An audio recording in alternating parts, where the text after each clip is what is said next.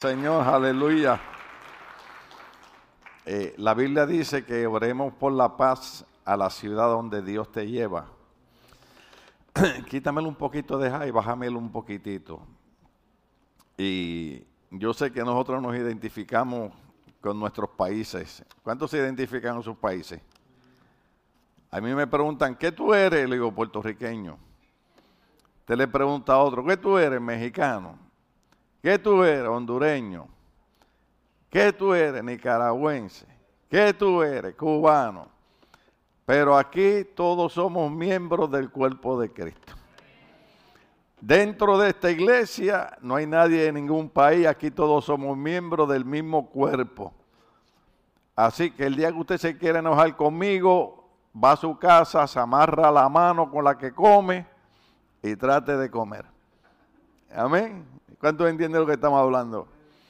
Tenemos que ir creciendo, superando eh, y mejorando, gloria al Señor. Pero esta nación, dice la Biblia, bienaventurada la nación cuyo Dios es Jehová, nos, nos ha recibido. Es verdad que hemos tenido que batallar y gritarle y hacer protesta y todas esas cosas, pero Dios nos ha dado la victoria.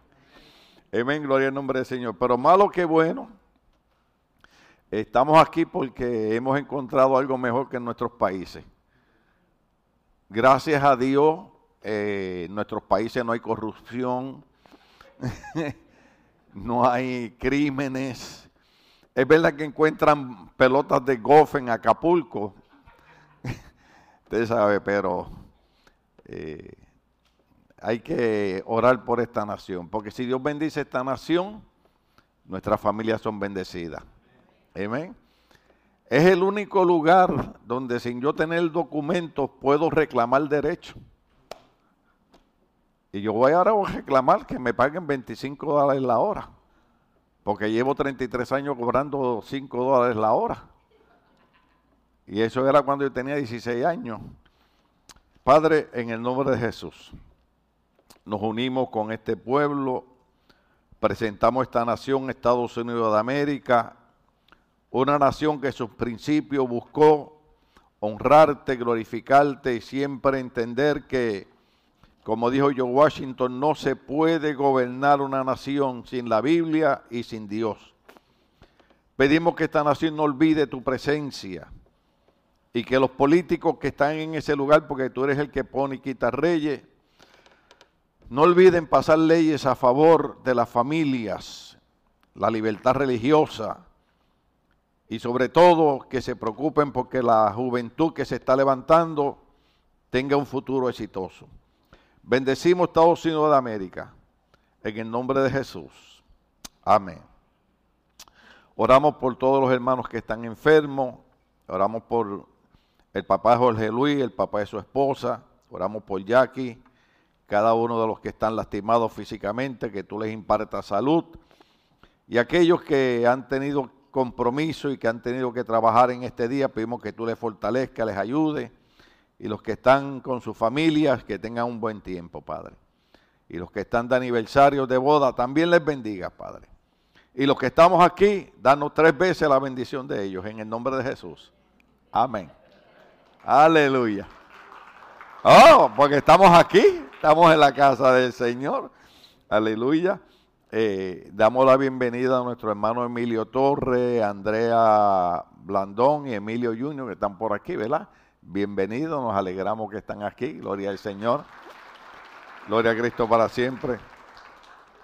La pastora dijo que yo pensé que no iba a venir nadie para la iglesia porque eh, los músicos usted no los ve aquí porque casi todos son familia y me dijeron, pastor, tenemos una reunión familiar y yo le dije, no me hables de reunión familiar, dame la dirección. Porque todo el mundo se va a comer y eso, y el pastor lo dejan colgando. ¿Ah? Y todo el mundo dice, pastor, estaremos orando por usted, sí, pero usted comiendo y yo en mi casa con una galletita salada y usted con un canto de vaca así. Bendito sea el Señor. Pero nada, los bendecimos, eh, son gente fieles y, hay ocasiones que hay que estar con la familia, nosotros creemos mucho en eso. Gloria al Señor. Eh, ¿Hoy juega el América con el Chivas o cuándo es? Los desperté, ¿verdad? Ayer vi el juego, el juego de Guatemala con Canadá y quedaron empatados 0-0. Yo no entiendo eso. Empatados 0-0, yo no entiendo eso, pero, pero ahí quedaron. Guate está haciendo lo que nunca hacía, Luis. Lleva cuatro ganados. Vamos. Ahí, alabado sea el Señor. Yo estaba en Guatemala y el tráfico no me dejaba moverme y mi cuñado me dice, no, es que, es que hay juego de fútbol. Y yo dije, Señor, ¿cuándo será el día que yo veré la iglesia así? Que el tráfico se detenga porque todo el mundo está queriendo llegar a la casa del Señor. ¿Sí Gloria al Señor. Hay que disfrutar juegos de béisbol, de fútbol, de balompié, creo que es lo mismo, de ping-pong, pero nada de eso debe ser más grande que servirle a nuestro Señor. Amén. Porque todo eso que tenemos se lo debemos al Señor. Amén. Gloria al Señor. Gracias a Dios por la Santa Cena. Tiene un significado muy poderoso. Gloria a Cristo. Y hoy, como muchos de ustedes tienen carne asada, ¿quién va a hacer carne asada después del culto? Nadie levanta la mano porque saben que les voy a preguntar la dirección y no quieren que yo llegue. Pues ya yo no como carne, mi colesterol estaba en 215. 215 y lo bajé a 177. Dejé de comer carne roja. Así que su colesterol debe estar sobre 400. oh, sí. Porque ustedes hasta las tripas se comen. ¿Cuántos comen tripas? Eh, hay gente honesta, hay gente honesta, hay gente honesta, gloria al Señor. Yo le dije en el último estudio que en un curso que estuve agarrando, todos los psicólogos y psiquiatras, que yo necesito algunos, ¿no? Porque pastorearlos a ustedes, que están locos dijeron que la mejor medicina que existe, yo les dije no dijeron nada nuevo, porque yo lo escuché desde que tenía como 10 años, es la risa.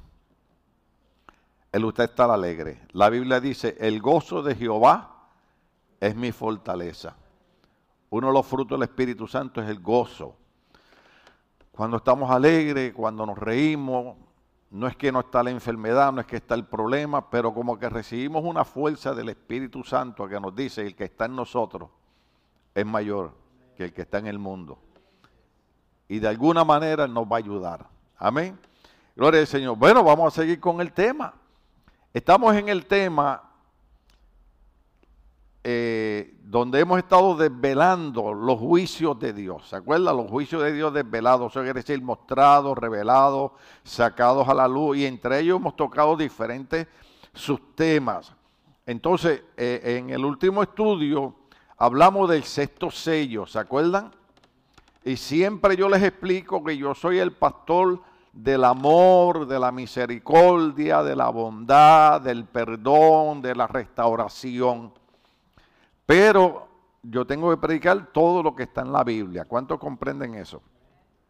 Yo sé que hay lugares donde la gente quiere que hablemos nada más de prosperidad y prosperidad. Y todo el mundo puede prosperar si sigue el consejo bíblico que dice, busca primeramente el reino de Dios y su justicia y luego todas, ¿cuántas? Todas las demás cosas serán añadidas. Eh, pero hay que primero buscar, buscar al Señor. Eh, pero estamos en una época donde nuestra sociedad ha cambiado. 40, eh, 50 años atrás la gente tenía un concepto acerca de Dios muy lindo. 40, 50 años después la gente ve la, la iglesia como una religión, como un fanatismo. Y eso ha sido tramas del enemigo donde la gente ha olvidado que fuera del Señor no hay salvación. Y es importante hacer lo que usted hizo hoy. Venir a la casa del Señor, alimentarnos espiritualmente, porque queramos creerlo o no, somos espíritu, somos alma y somos cuerpo. Así que de la misma manera que alimentamos el cuerpo, necesitamos alimentar nuestro espíritu. De hecho, en el curso que estaba tomando nos estaban diciendo cosas que hemos predicado aquí. Yo le dije a mi esposa, solamente me está recordando lo que hemos predicado en la iglesia. Romanos 12.2 que dice, renovado vuestra manera de pensar. Entonces, como yo pienso, yo voy a accionar. Como yo pienso, voy a crear un hábito. Y si yo pienso que Dios está conmigo, si yo pienso que Dios me va a ayudar, si yo pienso que Dios me va a dar la sanidad, si yo pienso que Dios me va a dar el trabajo, si yo pienso que Dios me va a dar la casa, si yo pienso que Dios me va a dar la esposa, que algunos están orando, alabado sea Dios. Si yo, hay algunas que están orando por un esposo, pero una hermana me dijo a mí, yo le dije, ¿cómo la quiere? Porque la Biblia enseña que hay que ser específico. Me dijo, lo quiero alto, blanco, rubio, ojos azules y rico. Dije, me gusta la fe tuya. Lo único que me va a hacer orar más de lo que yo oro. y estoy orando, llevo seis años orando por eso. Parece que la oración mía está floja porque todavía no aparece, pero ella sigue teniendo la misma fe. Y apareció con un carro nuevo. Y yo le dije, ¿pero qué pasa? Me dice, no, yo no quiero a nadie sentado ahí porque ahí viene el rubio de ojos azules de seis pies. Oiga, pero déjeme decirle, para el que tiene fe, todo es posible. Así que cuando la vean con el nene al lado, a ver si se van a reír. Para el que tiene fe, todo es posible. Entonces, habíamos estado hablando en el sexto sello donde vemos en el libro de Apocalipsis que cada sello simboliza un juicio de Dios que se va desatando sobre la tierra. Naturalmente, tenemos que ir hablando de eso porque la sociedad, la humanidad ha ido cambiando. Yo escuchaba la noticia de una vecina que tuvo que llevar un vecino a la corte porque el vecino decía que la marihuana que él estaba fumando era medicinal y que él tenía licencia para eso. Pero ella dice, sí, pero el problema es que todo el olor y todo el humo de la marihuana se está metiendo en mi apartamento y me está endrogando a mí también. Entonces el juez le dio la, razón a ella y el hombre tiene que estar ahora a 100 pies de distancia fumando su marihuana medicinal. Lo sorprendente de esto es que esta semana el accidente que hubo en Los Ángeles, donde murieron tres personas, el muchachito de 21 años venía lleno de marihuana y de licor. ¿Ve? En la época mía, yo sé que nosotros también ¿ve? usamos drogas y usamos, pero era muy diferente a como es ahora. La sociedad ha ido cambiando porque por lo menos nosotros teníamos algunos conceptos religiosos que los respetábamos y respetábamos a la gente mayor y cuidábamos a los niños. Pero hoy en día en Los Ángeles, California, atropellan a una persona y lo dejan muerto en la calle y la persona sigue caminando. Entonces, bien importante aclarar que los eventos que nosotros estamos viviendo en la sociedad actual no es nada nuevo. Hace más de dos mil años que el Señor dijo, esto es lo que va a suceder para los tiempos finales. Es más, inclusive Jesucristo usa una palabra muy peligrosa que es difícil para los pastores repetirla, pero Cristo dijo, como fue en los días de Sodoma y Gomorra, así serán los días del tiempo del fin. ¿Estamos aquí todavía? En los días de tiempo de Sodoma y Gomorra, llegaron unos ángeles a casa de un hombre llamado Lot. Y dice la Biblia que los hombres de aquel pueblo llegaron a casa de Lot, le tocaron y le dijeron, esos jóvenes que llegaron ahí queremos que salgan porque queremos conocerlo. Pero es en la única ocasión que por segunda vez se usa la palabra Yahá, que es la palabra original que se usa cuando dice, y Adán conoció a Eva. Significa, Adán tuvo relaciones íntimas con Eva. Entonces, cuando estos hombres Sodoma y Gomorra le dicen a Lot, queremos conocer a estos jóvenes, le están diciendo, queremos yajá a estos jóvenes, queremos tener relaciones sexuales con ellos. Entonces Dios destruyó a Sodoma y a Gomorra, dice la Biblia, por el sodomismo que existía. Respetamos la ideología de cada persona, cada persona es responsable por lo que ellos crean y por lo que ellos quieran vivir, pero cada uno de nosotros tiene un llamado diferente. En el caso mío, aunque yo no quisiera y a veces me siento como Jeremías, ¿se acuerdan que les dije que el profeta Jeremías le decía al Señor, ¿para qué me llamas a predicarle a este pueblo si me estás diciendo, te voy a enviar a un pueblo de dura cerviz? Que fíjese que el Señor no le dijo de duro cuello, de dura cerviz, y la cerviz es el, es el pescuezo del animal. Le dice que te, tú les vas a predicar, pero no te van a escuchar. Y Jeremías le dice, ¿y para qué me envías a predicarle si no me van a escuchar? Pero Dios le dijo, no, porque va a venir un día de juicio donde entonces yo les probaré que siempre hubo profeta en medio de ellos. Siempre hubo profeta en medio de ellos. Entonces, vemos personas que Dios nos llama a veces a hacer un trabajo que, eh, aunque a veces no nos guste, tenemos que hacerlo y parte de ese trabajo es orientar a la gente y explicarle las cosas que van a acontecer. Siempre hemos dicho y hemos repetido que la iglesia es la conciencia del Estado y el pastor es la conciencia de la iglesia. Entonces sí es bueno hablar de prosperidad, yo creo en la prosperidad, hay que hablar de sanidad porque Jesucristo sigue siendo sanador, hay que hablar de éxito porque el Señor nos lleva al éxito, hay que hablar de todas esas bendiciones que yo he hablado en un sinnúmero de mensajes, pero también hay que hablar de algo más importante que es de lo que queremos escapar, que son los juicios de Dios que, que vienen sobre esta tierra. Yo lo puse de esta manera en uno de los mensajes, posiblemente usted se acuerda. Si usted va a un médico, como me pasó a mí en el 2006, usted va a un médico, le hace un examen, el médico le dice, el examen es positivo, tienes cáncer. Entonces el doctor no lo pensó dos veces, el doctor me lo soltó así, te guste o no te guste, tienes cáncer. Ahora, ¿qué era lo que él me estaba diciendo? Me estaba diciendo, tienes cáncer, pero hay algo que se puede hacer. Te podemos dar un tratamiento y puedes extender los años de vida. Porque él me dijo, todo el mundo se va a morir, pero no hay que morirse antes de tiempo. Han pasado 17 años y para gusto de muchos y para dolor de otros todavía estoy aquí. ¿Ve? Entonces, ¿qué significa eso? Que el Señor quiere que nosotros hablemos de los juicios que vienen, no para hacerle la vida imposible a la gente, no para mortificar a la gente, sino para que la gente realice que el mundo está cambiando no para bien, sino para mal eh, ahora mismo se hizo una estadística que se descubrió que hoy en día, en, el, en, el, año 2023, se fuma más marihuana que en el 1960. ¿Te entendió lo que yo dije? O sea que ahora mismo la policía tiene un problema porque antes ellos podían medir cuánto tipo de alcohol había en la sangre de una persona con una maquinita que le ponían para que uno respirara, ¿verdad? Ahora la persona que viene con, con, con marihuana no pueden medir. Sin embargo, desde que aprobaron los políticos, que déjeme decirle algo, aunque usted no esté de acuerdo conmigo, a los políticos no les importa su familia.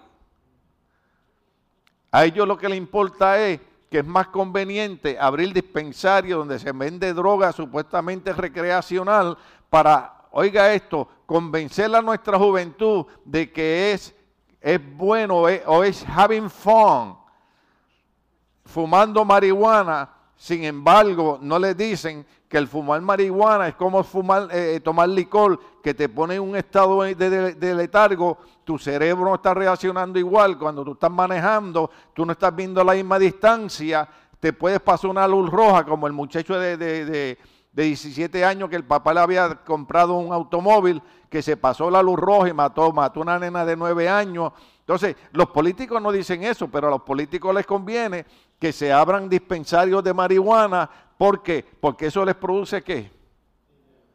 Entonces, ¿qué es lo que ellos piensan? Yo voy a estar aquí nada más cuatro años.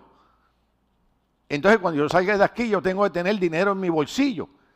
Mientras tanto, se les olvida que la iglesia de Cristo está haciendo un trabajo que no hacen los políticos, porque la iglesia de Cristo predica un evangelio que tiene poder para romper cadenas que atan la gente. El evangelio de Cristo tiene poder para romper los pensamientos negativos. El evangelio de Cristo tiene poder para romper los pensamientos que atan el corazón. El poder del Evangelio puede romper cualquier vicio que exista en las personas. Por eso el apóstol Pablo decía, no me avergüenzo del Evangelio porque es poder de Dios para salvación a todo aquel que cree.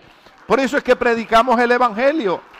La iglesia es un trabajo que jamás el gobierno podrá hacer. La iglesia es un trabajo que jamás la política podrá hacer. Nosotros tenemos un montón, incluyendo a mí, montones de pastores que llevamos 50 años sirviendo a Dios, que tuvimos una época donde fumábamos marihuana, usábamos drogas, pero el gobierno no pudo hacer nada por nosotros, la brujería no pudo hacer nada por nosotros, pero un día llegó el Evangelio de Cristo y la Biblia dice, conocerás la verdad y la verdad te hará libre y si el Hijo Jesucristo te libertare, serás verdaderamente libre. En mi caso, 50 años atrás, Cristo rompió las cadenas, me hizo libre 50 años después. Aquí estoy sin necesidad del gobierno, pero bajo el poder del Espíritu Santo diciendo que todavía el Evangelio sigue libertando, el Evangelio sigue sanando, el Evangelio sigue haciendo cosas nuevas. Entonces es bien importante que la gente comprenda que nosotros los pastores cuando hablamos de juicio no es para asustar a la gente, todo lo contrario es para decirle a la gente, hay una situación, hay un problema, pero hay un medio del cual tú puedes escapar. En el mensaje anterior dijimos que se había soltado el sexto sello que hablaba de los desastres cosmológicos. ¿Aquel cuando le enseñé el video? Tornados, inundaciones, eh, eh, eh, terremotos, situaciones que están pasando que 20 años atrás no se veían. Yo les dije a ustedes que en mi país hacía más de 100 años que no temblaba y hace como dos años para diciembre empezó a temblar más de 100 temblores de tierra. La gente vivía en un estado de nervios tremendo. Entonces, inclusive estado en California, nos dicen a nosotros que no es si va a pasar, sino cuándo va a pasar. Yo espero que sea después del rapto. Porque yo no sé usted, yo escuché una vez una persona dijo que le gustaban los terremotos. A mí me dieron ganas de darle un puño. Pero le dije, Señor, no puedo, no puedo, no puedo, pero quiero dárselo. Y el Señor me dijo, ya se lo diste porque lo pensaste. Le dije, ay, qué bueno que se lo di. O sea, inclusive dicen, yo le dije a ustedes que yo tengo un documental que dice que el terremoto va a ser tan fuerte que va a separar a California de la nación americana. Entonces, nosotros no queremos estar aquí para cuando eso suceda. Pero los científicos nos están avisando. Y yo me estaba riendo esta semana porque volvió a salir. Yo sé que, eh, los mexicanos, recuerden que yo a ustedes los quiero mucho. Mi primera experiencia con una familia mexicana fue bien linda. Eh, familia Blandón, ¿de dónde son ustedes? Ustedes son de, ustedes son nicas. Ay, yo tengo amigos nicaragüenses, pero no me trajeron pico de gallo. Pues está bien, en otra ocasión. Gloria al nombre del Señor. Tengo un pastor amigo mío que tiene una obra allá y me está invitando para Nicaragua, pero levantó una obra ahí que después llega a Managua, después tiene que coger un caballo y subirle una montaña, después cruzar un río y por allá levantó una obra y entonces puso cuatro paredes, dormía en hamaca, eh, necesidades fisiológicas detrás de un árbol y entonces yo le dije, déjame orar, porque él quería siempre que yo la acompañara. Entonces ya han pasado como siete años, entonces me dijo que ya construyó como un hotelito para, para hospedar los pastores y que le puso y que camas y agua potable y todas esas cosas. Y ahora esta semana yo le dije a él que yo estaba sintiendo de parte de Dios a apoyarlo y respaldarlo a Nicaragua. pues yo soy ese tipo de misionero, yo soy misionero de hoteles, de, de, de camas. Pero claro, no quiere decir que en mi juventud no fui predicador de cárceles, de hospitales, de, de vecindario donde la policía no entraba, ¿no? Gloria al nombre del Señor.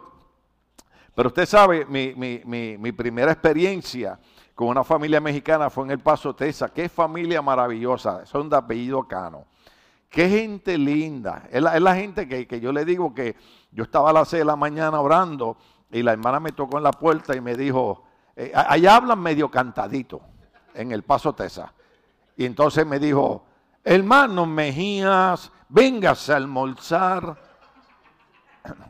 Y yo dije, almorzar a las 6 de la mañana. en Puerto Rico el almuerzo es a las 12 del mediodía. Arroz blanco con habichuela, empanadilla, pionono, bacalaíto. Eso es comida de santos.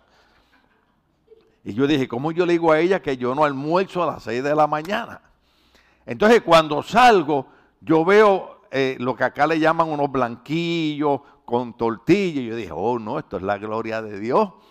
Y me los comí y le dije, ay hermana, me asustó. Y dice, no, no, no, es que acá le llamamos almuerzo. Entonces yo pensaba que todos los mexicanos, José, perdóname, tú eres mexicano. Yo pensaba, basado en esa experiencia, que todos los mexicanos eran buenos. Y un día descubrí que hay otros mexicanos que son menos buenos. Y hay otros que ni los mismos mexicanos los quieren al lado de ellos. Porque no es posible que usted no pueda ir a México, que yo quiero ir a Quintana Roo, yo quiero ir a Puerto Vallarta y todavía no pueda ir porque la semana pasada veo que vienen unos maleantes disfrazados de policía y forman un tiroteo entre medio de eso y matan gente inocente que están en una tienda.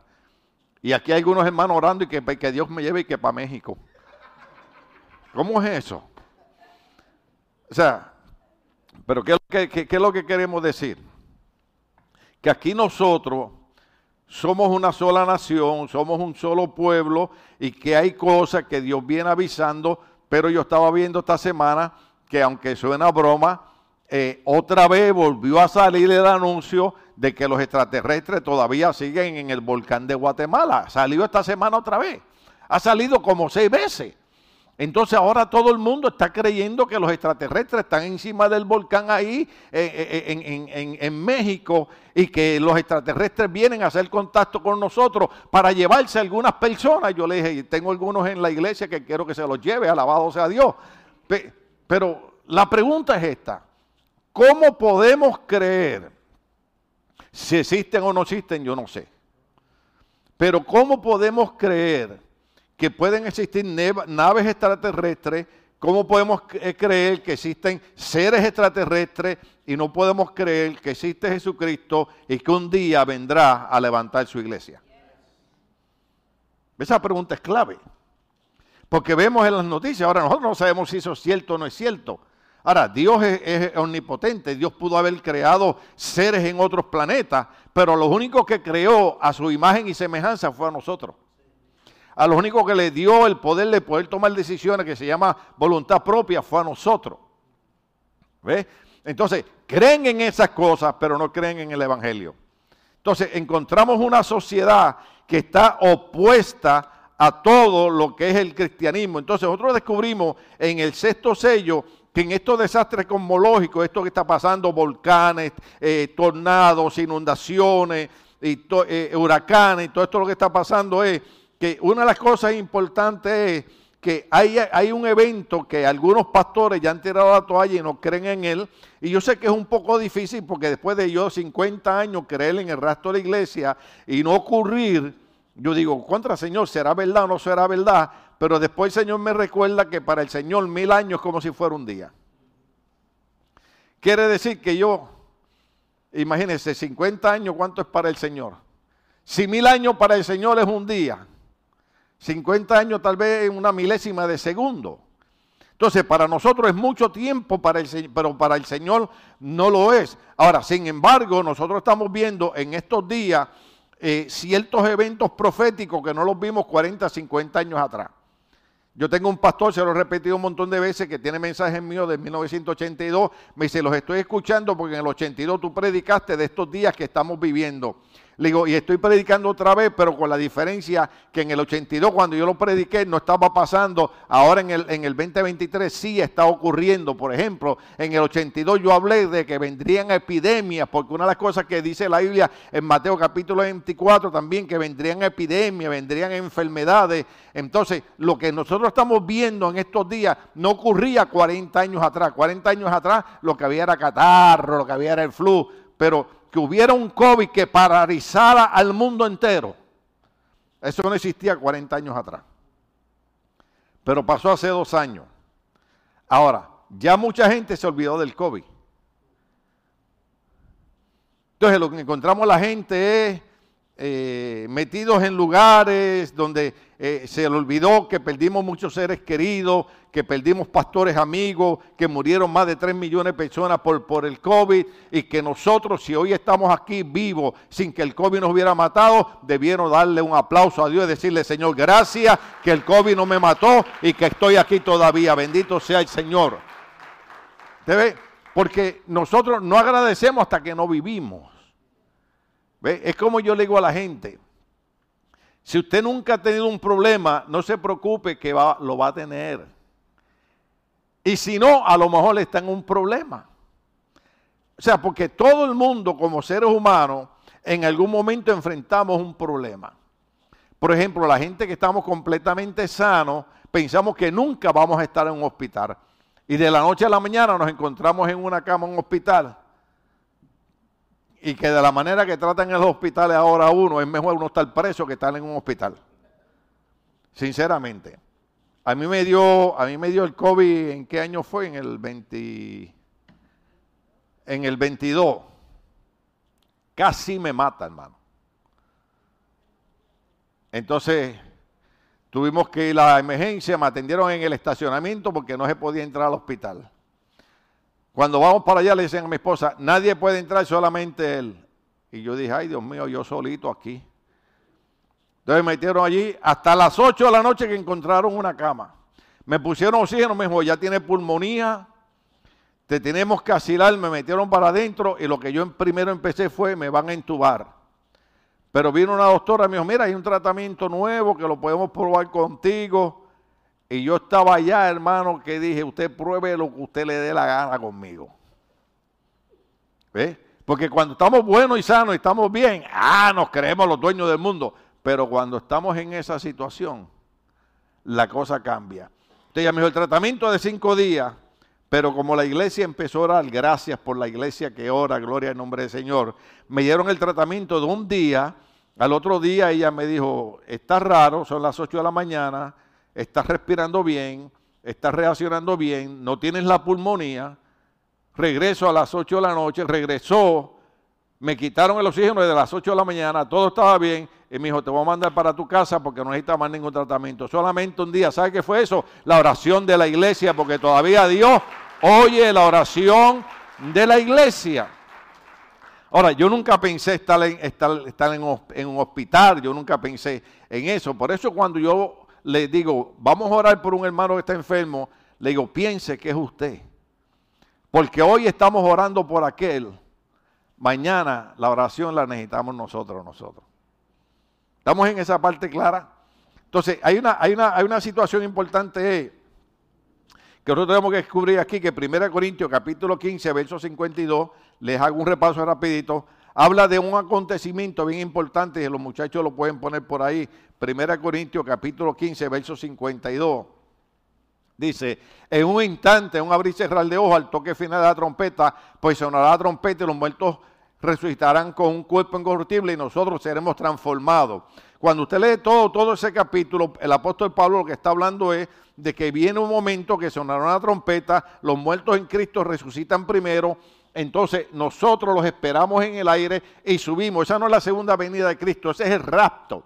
Entonces el Señor levanta la iglesia y nosotros nos vamos con el Señor, con nuestros seres queridos que ya han partido, que ya han muerto, pero que el Señor los va a resucitar y les va a dar un cuerpo nuevo y nosotros seremos transformados.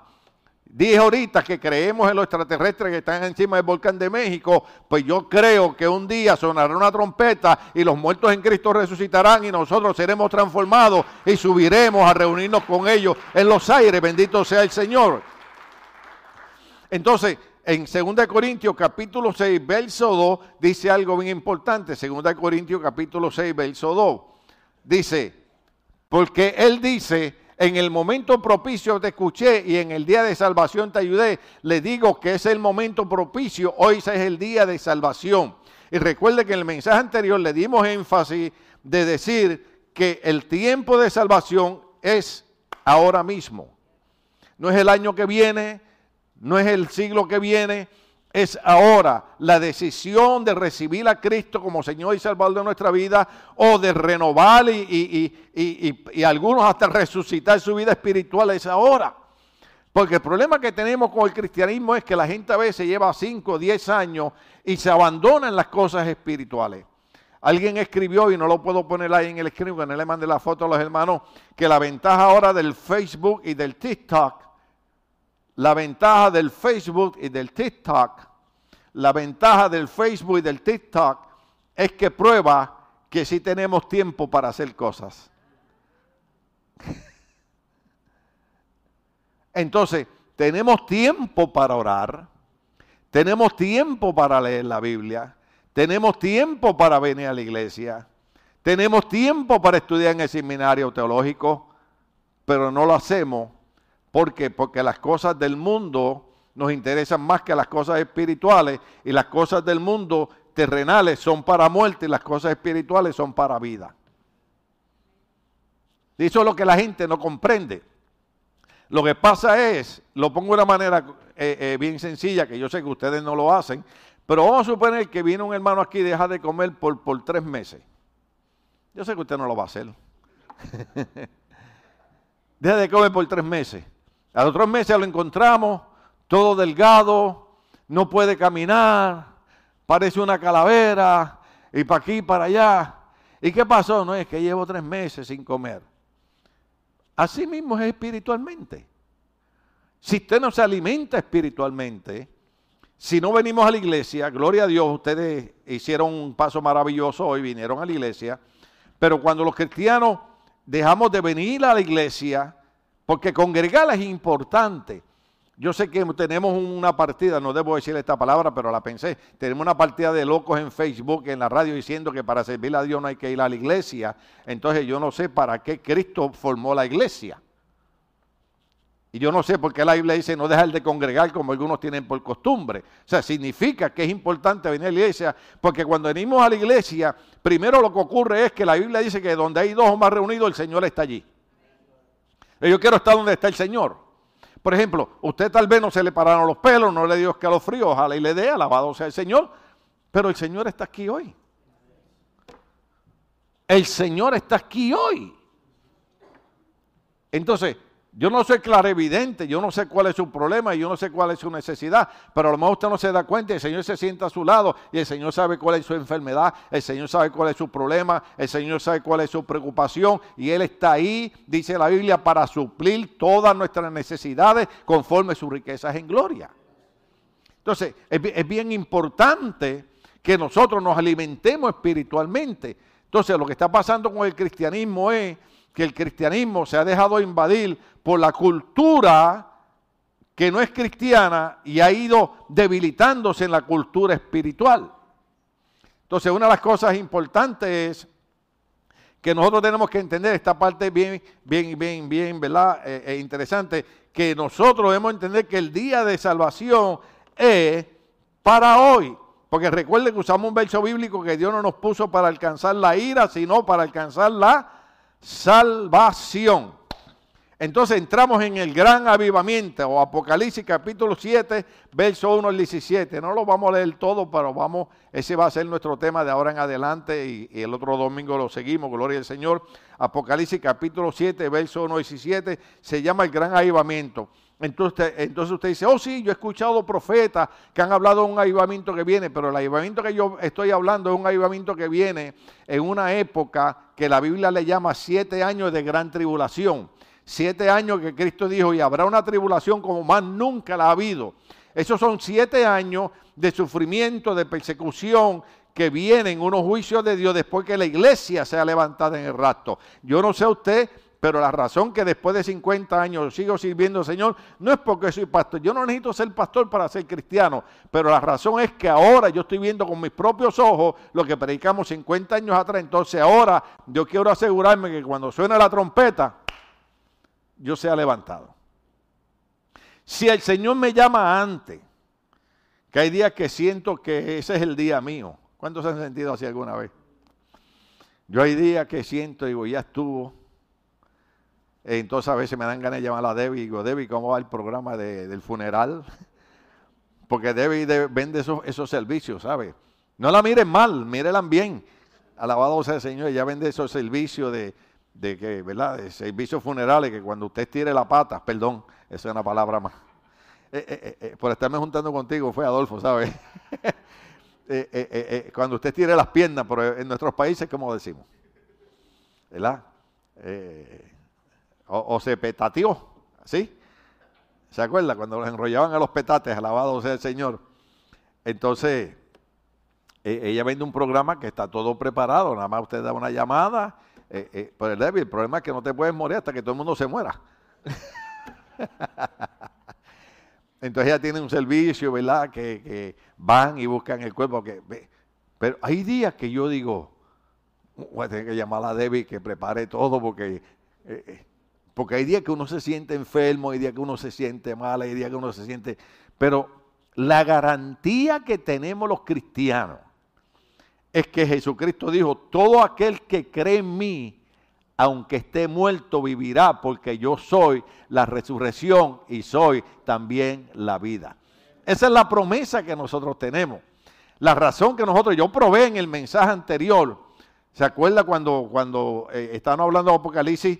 Que están en el reino de los cielos y los que ya están en el reino de los cielos le están diciendo al Señor, Señor, estamos viendo a nuestro hermano siendo perseguido. Yo probé que nuestros seres queridos en el cielo saben lo que está pasando en la tierra. Algunos teólogos dirán, ¿de dónde sacaste eso? Bueno, del libro de Apocalipsis. Ahí está, ellos están viendo, porque, porque ellos les dicen, Señor, ¿cuándo va a vengar la sangre de nuestros hermanos? Porque, pero acuérdese que el gran avivamiento que yo estoy hablando no viene ahora en estos años, sino estoy hablando de un gran avivamiento donde durante esos siete años de persecución va a haber un grupo escogido por Dios llevando el mensaje de salvación, que es lo que yo estoy haciendo hoy. Estoy tratando de despertar sus corazones, estoy tratando de despertar su mente, estoy tratando de decirle, hay algo que es peor que el cáncer, y lo que es peor que el cáncer es no tener a Cristo en nuestros corazones. Entonces dice de esta manera. Hubo un pastor y teólogo alemán llamado Dietrich Bonhoeffer. Él estaba en contra de los nazis en 1933 cuando Hitler empezó la guerra y empezó a dominar el mundo. Este, este pastor llamado Dietrich Bonhoeffer, que era, que era luterano, eh, estaba en contra de ellos y avisó a la iglesia. ¿Qué hizo? Avisó a la iglesia de lo que vendría. Escribió un libro titulado El costo del discipulado. Cuando yo vi el título de ese libro, le dije, otro libro que tengo que leer. Porque, por ejemplo, yo, yo empecé un mensaje aquí que tengo que, que terminar lo que se llama Auxilio, estoy a cargo. ¿Verdad? En ese libro Auxilio, estoy a cargo, habla de la vida que de, las personas que están dispuestas a sacrificarse por el Evangelio de Cristo. Entonces él escribió El costo del discipulado. Ahora, él escribió ese libro basado en que cuando él se opone a las políticas de Hitler, su iglesia comienza a ser perseguida y Hitler mandó a prohibir a todas las iglesias que tuvieran una cruz y tenían que poner la insignia de los alemanes, no podían hablar en contra de los alemanes, entonces el costo del discipulado era que ellos empezaron a ser perseguidos por el cristianismo, como hoy en Estados Unidos de América la iglesia cristiana está siendo perseguida. Veinte años atrás yo estaba ahí parado y dije, vienen días cuando la iglesia por medio de leyes será perseguida en Estados Unidos. Durante el COVID, trataron, el gobierno trató de cerrar todas las iglesias. Si no es porque el pastor MacArthur aquí en el Valle levanta una, una propaganda y una guerra, la Corte Suprema de Estados Unidos le mandó a decir al gobernador Newsom que no podía cerrar las iglesias, que no tenía poder porque la constitución le daba derecho a la iglesia para seguir con sus servicios religiosos, porque el gobierno no puede mandar a la iglesia. Yo dije ahorita que la conciencia del Estado es la iglesia, no el Estado la conciencia de la iglesia. Trataron de cerrar las iglesias. De hecho, ahora mismo a la ciudad de Los Ángeles le mandaron a pagarle miles y miles y miles de dólares a montones de iglesias que las obligaron a cerrar. La de MacArthur no la cerraron, la obligaron a cerrar y violaron, y violaron las leyes. Pero la cuestión de esto es que mientras trataban de cerrar las iglesias, los negocios seguían abiertos, las cantinas seguían abiertas, montones de lugares de perdición seguían abiertos y mucha gente no se dio cuenta de eso. ¿Eh? Eh, eh, la ignorancia es una cosa, ignorancia es desconocer algo, ¿verdad? No es que alguien no es inteligente, sino que desconoce, desconoce algo. Pero, pero mientras trataban de cerrar la iglesia, mientras se enfocaban en la iglesia, muchos negocios de perdición seguían abiertos.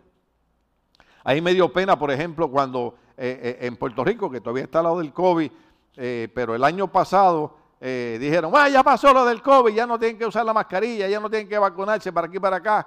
Yo veo una fila a las 10 de la noche, a las 10 de la noche, ¿a qué hora? A las 10 de la noche y una fila como de 300 personas esperando para entrar a un nightclub para bailar y emborracharse y endrogarse. En mi país. Yo digo, en vez de estar haciendo fila para entrar a una iglesia a darle gracias a Dios que en dos años el COVID no los mató a ellos, no mató a sus familiares, lo que van es ahora a vivir la vida loca. Entonces, sonamos fanáticos, sonamos, sonamos extremistas, sonamos eh, religiosos, pero no. Usted sabe una de las cosas que dice la Biblia, escapa por tu vida. Una de las cosas que yo aprendí cuando estaba en el, servicio militar, lo he dicho un montón de veces, íbamos corriendo, usted sabe, yo era un joven de 18 años y, corríamos millas y millas. Entonces había un gringo, un americano que nosotros le pusimos teatro, porque, porque siempre estaba haciendo un show, no un teatro. Y entonces venía detrás de mí y él no sabía pronunciar mi nombre, porque mi apellido es Mejías. Ay, yo, yo, soy de Guadalajara. Entonces me decía, allá, más allá, I need water, I need water. Ah, ah, eh". Entonces yo venía, sacaba la cantimplora y seguía cogiendo y le daba el agua. Entonces tomó agua y se tiró al piso. Y yo le dije, le di un patatú al hombre este aquí. El agua está envenenada.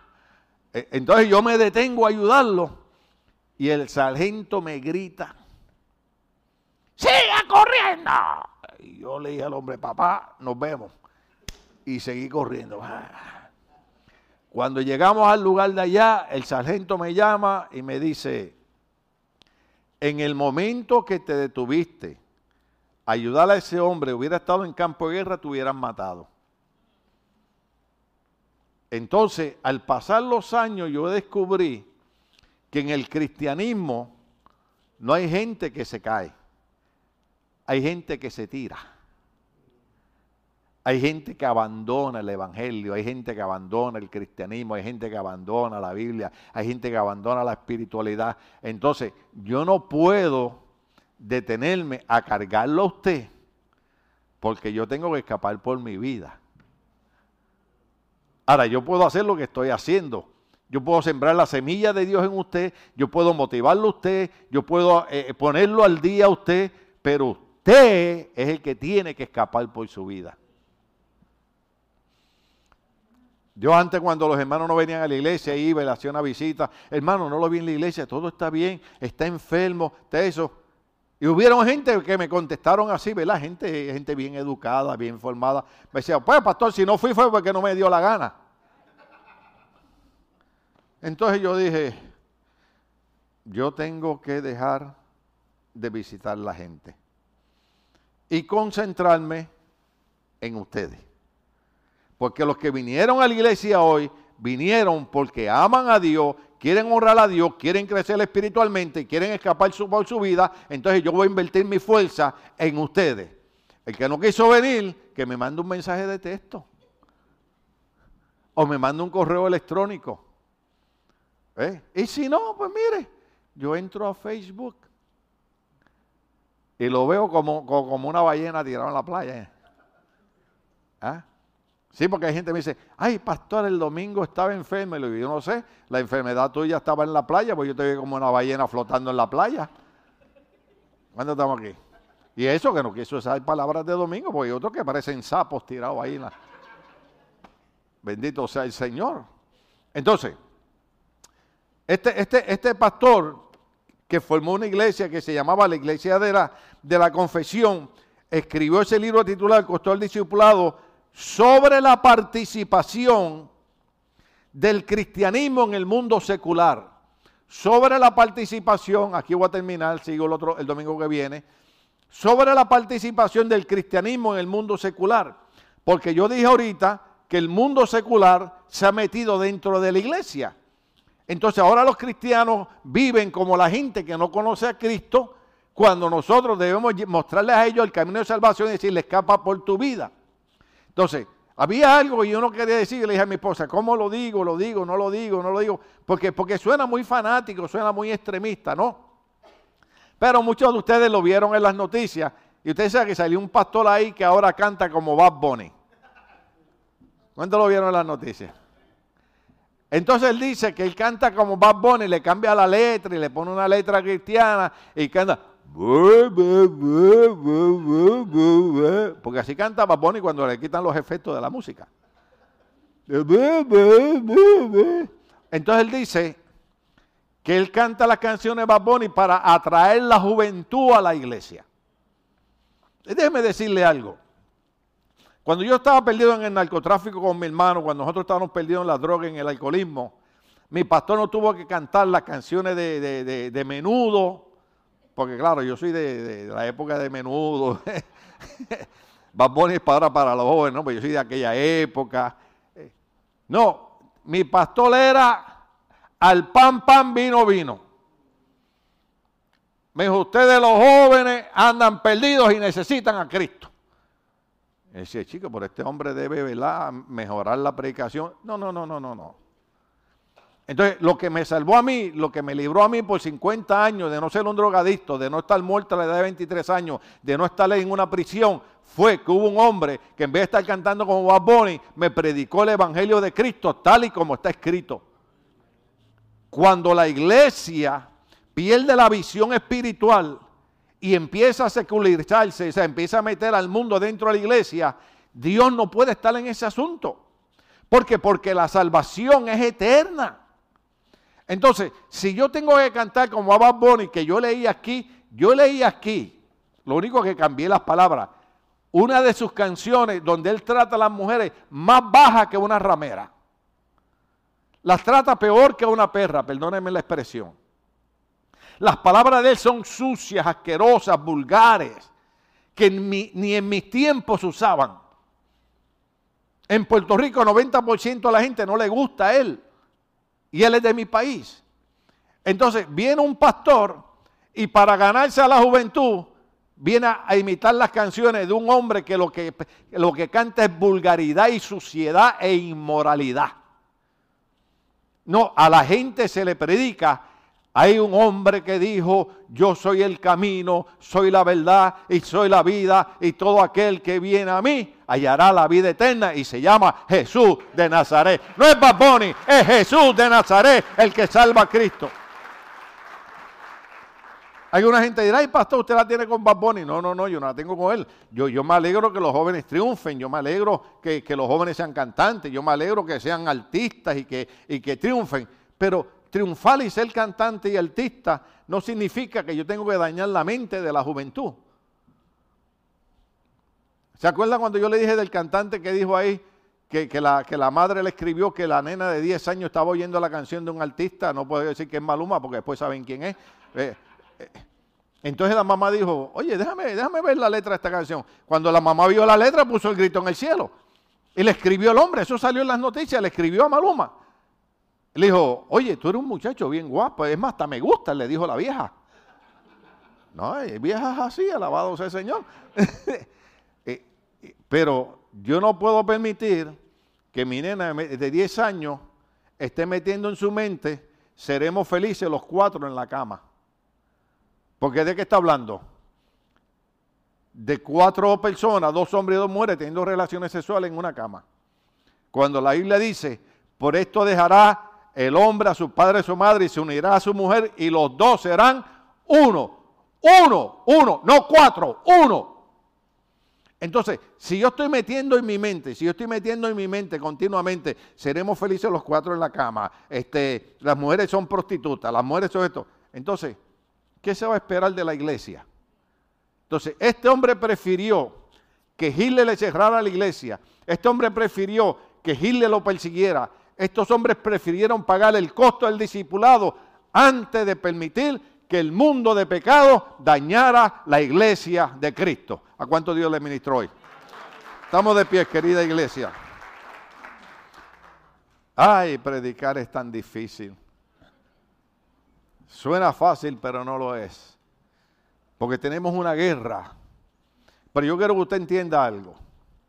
La idea de mi mensaje es ayudarle a usted a escapar por su vida, ayudarle a usted a triunfar, ayudarle a usted a tener una relación con Dios, ayudarle a usted a tener éxito. Porque todo lo que se mueve alrededor de nosotros lo que nos lleva es a la destrucción. Eh, todo, todo, todo, todo, todos esos mensajes. Sí hay música que no es cristiana, que es música bonita, que es música cultural, usted sabe, eh, los del Salvador lo oyen la combi y empiezan, ah, esa, eh, los de Puerto Rico no podemos oír la canción de Preciosa porque nos ponemos rápido cantantes. Preciosa te llaman las olas del mar. y, así, ¿entienden? Los de Guatemala oyen la marimba y ¡ay, la marimba! Yo no sé qué, hay en Nicaragua. Nicaragua se parece mucho a Puerto Rico en la música. El folclore de allá de Nicaragua. Te, oye eso, uh, mi tierra. Ustedes alabado sea el Señor. Pero el problema no es la música, es la letra. Entonces, lo que yo meto en mi mente, todos los psicólogos y todos los psiquiatras están de acuerdo. La terapeuta que yo agarré el curso esta semana me dijo, esto es lo más importante del ser humano, esto, la mente. Por eso Romanos capítulo 12 dice que renovemos nuestra mente cada día con las cosas del Señor. Entonces, mi propósito no es molestarle a usted ni hacerle la vida difícil, es llevarlo al éxito. Amén.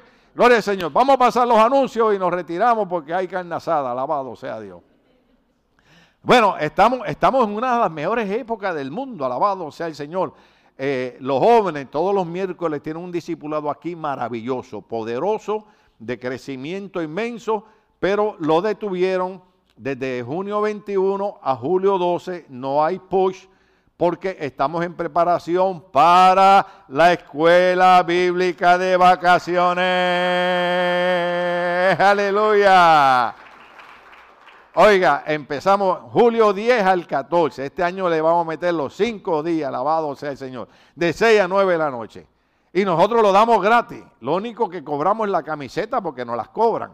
La camiseta puede costar 20 o 22 dólares pero la comida, los juegos, los, snacks y todas esas cosas, yo veo a los nenes comiendo y se me salen las babas, y digo, ellos comiendo y yo no puedo comer nada de eso, alabado sea Dios, pero hemos, hemos tenido un éxito tremendo, tremendo, tremendo, tremendo, porque aquí en la iglesia tenemos un montón de jóvenes que tal vez ellos no se dieron cuenta, pero llegaron aquí cuando tenían siete añitos, ocho añitos, nueve añitos, y hoy en día están graduados de la universidad con dos títulos. ¿Sabes qué es eso? El poder del Evangelio lo que sembramos en su mente. Le enseñábamos que eso era lo que Dios quería para ellos. Entonces nosotros vamos a trabajar en los niños porque todos estos artistas y los políticos donde están trabajando es en los niños. ¿Ves? ¿Qué es lo que le dicen los políticos a los niños? Ah, la marihuana es recreacional. No, el Señor reprenda al diablo. Vamos a enseñar a los niños que hay poder en el Evangelio de Cristo y que ellos no tienen que